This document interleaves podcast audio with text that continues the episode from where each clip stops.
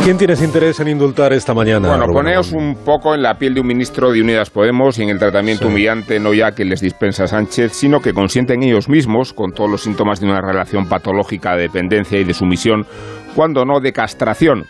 Todo cuanto define la idiosincrasia de la izquierda de la izquierda termina apabullado y demolido por el sanchismo. La reforma laboral, las medidas económicas, la política migratoria y la política exterior, hasta el extremo de que Sánchez se ha permitido no solo reconocer la soberanía de Marruecos en el Sáhara, sino que se ha convertido en el más eufórico de los atlantistas. Los clichés contra la OTAN de la antigua izquierda y el folclore antiamericanista se los ha pasado Sánchez por el paquete. Y no porque haya respetado sus convicciones. Recordad cuando dijo al mundo que debía suprimirse el Ministerio de Defensa sino porque la ausencia de convicciones tanto permite a Sánchez fletar el Aquarius como convertir a los inmigrantes sudaneses en una amenaza a la soberanía española.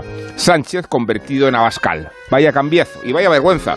La mansedumbre y la posición gregaria o esclavista de los ministras de Unidas Podemos, no ya desamparados desde que Iglesias se hizo podcaster, sino convertidos en una categoría y caricatura menguante, desprovistos de dignidad, y reacios a dimitir en bloque, ni siquiera cuando Sánchez les hace tragar con un incremento en defensa de mil millones de euros. Es lo que debían hacer dimitir, pero no van a hacerlo. ¿Por qué?